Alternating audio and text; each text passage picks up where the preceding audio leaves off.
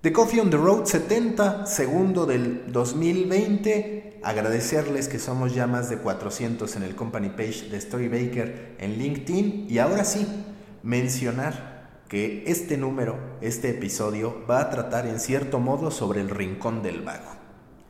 Todos los que hemos sido estudiantes desde por ahí la década del 2000 hacia adelante, desde el 98, que es cuando se crea el Rincón del Vago, nos vimos beneficiados por esa plataforma, que era, sí, para estudiantes curiosos, pero también para profesores que quisieran descubrir en la mentira a esos estudiantes que o eran curiosos o sobre todo irresponsables, porque no queríamos hacer la tarea o considerábamos que no teníamos tiempo y entonces íbamos a las síntesis, a los trabajos que ya se habían publicado al respecto por parte de otros estudiantes en el Rincón del Vago. ¿Y por qué les estoy hablando del Rincón del Vago? Porque es justo esa la tendencia y es paradójico. En la primaria, en la secundaria, posiblemente en la preparatoria, ya quiero pensar que en la universidad no porque ya sería demasiado, los maestros se molestaban hasta el grado de acusarnos de plagio y de no haber hecho lo que nos correspondía cuando utilizábamos el rincón del vago. Podríamos hablar de dos pesadillas para los profesores, Wikipedia y el rincón del vago. No lo saques de Wikipedia, no lo saques del rincón del vago y ahí venían cualquier cantidad de problemas para todos los que hemos sido estudiantes y también para los que en su momento hemos llegado a dar clases. Pero resulta que esa dinámica de información resumida, que esa dinámica de recibir en unos cuantos minutos aquello que de otro modo nos podría llevar horas o incluso días, ya no es solamente algo que esté fuera de la norma, sino que incluso se está convirtiendo en negocio. Y en algún caso, en algunos casos, en negocios bastante redituables. Todo este pensamiento y toda esta reflexión se ha ido fortaleciendo en mí a partir del consumo de ciertos contenidos o de audios que he escuchado con análisis al respecto. Porque resulta que hoy, de acuerdo a Antonio Rantia, que es un analista de podcast y además creador de podcast español, que de hecho fue entrevistado en Podium Insight de Podium Podcast, menciona que nuestra labor es ser ladrones de tiempo. Se refiere a que en estas instancias se refiere a que en este momento la gente considera de manera real o ficticia que no tiene tiempo. ¿Qué corresponde a los medios de comunicación? Ser ladrones de tiempo. Encontrar aquel tiempo de la gente y traerlo para que nosotros seamos consumidos. Habla Mario García, un analista de medios que ha revolucionado, por cierto, varios medios impresos en su transformación a digital, menciona que estamos en la época del periodismo de interrupciones, de asumir que la gente no va a leer necesariamente nuestro artículo íntegro de un solo golpe, por lo que hay que irle dando descansos para que pueda ir y volver cuando lo quiera, porque estamos ofreciendo un periodismo de interrupciones o dicho de otra manera, un periodismo que entiende que el usuario no tiene tiempo. Y si no tienes tiempo, que es lo que termina funcionando, esquemas como el rincón del vago o dicho de otra manera, Blinkist o cualquier otra app que te permita poder entender el mensaje principal, en este caso de libros de no ficción, el mensaje que está en el núcleo y sus derivados principales, para poderte llevar algo sin tener que pasar por esa inversión de tiempo que se requiere.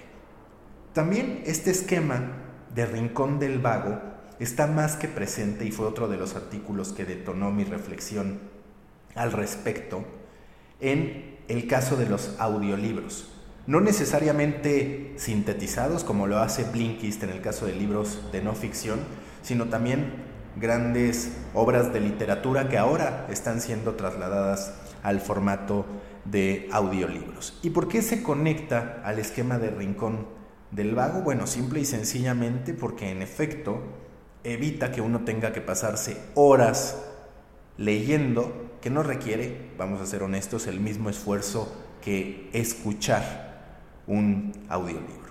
Es tan grande la oportunidad, es tan grande el crecimiento que está teniendo, que de acuerdo a Deloitte, La industria de los audiolibros en este 2020 crecerá un 25% con respecto al 2019 para alcanzar un valor de 3.500 millones de dólares. Aún está lejos de lo que representan las publicaciones impresas, los ebooks y demás, pero los audiolibros están viviendo un gran momento, un gran boom.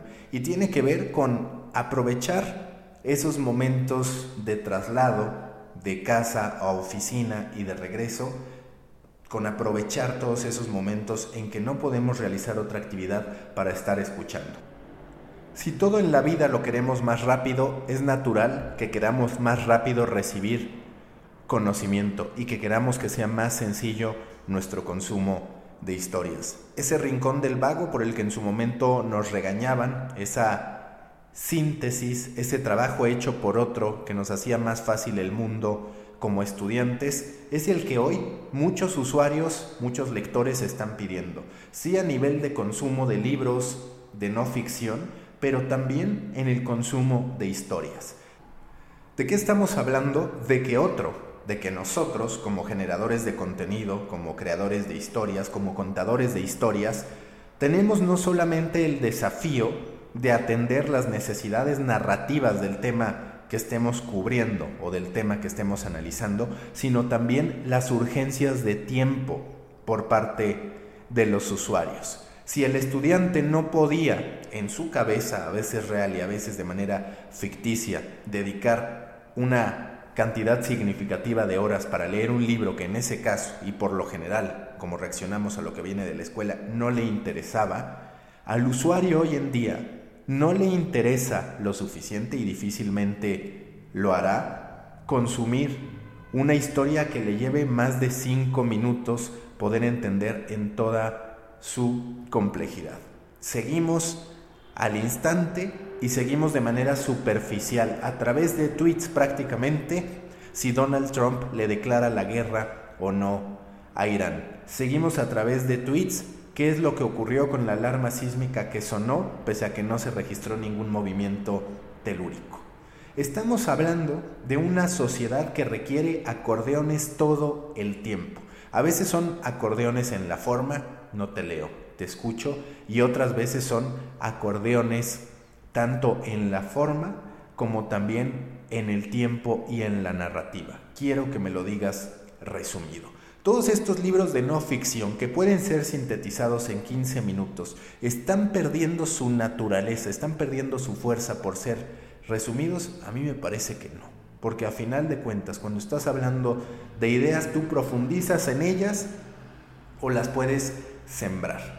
Y claro, te pierdes de esa profundización, te pierdes de una serie de ejemplos que vienen a las ideas que se están postulando, pero la realidad es que las ideas centrales pueden quedar explicadas a través de estos acordeones que se están generando. Lo mismo con los newsletters de Skim. Le explicó a mujeres millennials todo lo que tenían que saber en cinco minutos. Esa fue la promesa. Vox con Explained. Te voy a explicar este gran tema complejo para la humanidad en 15 a 20 minutos. Y así podríamos mencionar cualquier cantidad. Incluso yo haciendo este podcast estoy haciendo en muchos de los casos un acordeón. ¿Qué pasa con la industria? ¿Qué significa el término ladrón de tiempo, periodismo de interrupciones? Ustedes no fueron a buscarlo, ustedes no acudieron a distintas fuentes, sino que en este caso en cerca de 10 minutos se habrán llevado esta reflexión y este conocimiento. Cuando estemos generando contenido, pensemos en eso. El rincón del vago, después de todo, no era tan mala idea. De hecho, si hubiera nacido en estos tiempos, hasta se le hubiera aplaudido la visión de ahorrarle tiempo a los pobres estudiantes que de otro modo acababan esclavizados. Recuerden que los espero en Proyecto Morona, grupo en Facebook para pequeños creadores de grandes ideas, en el grupo en Telegram de Coffee Podcast y por supuesto en el newsletter. Suscríbanse a The Muffin. Hasta mañana.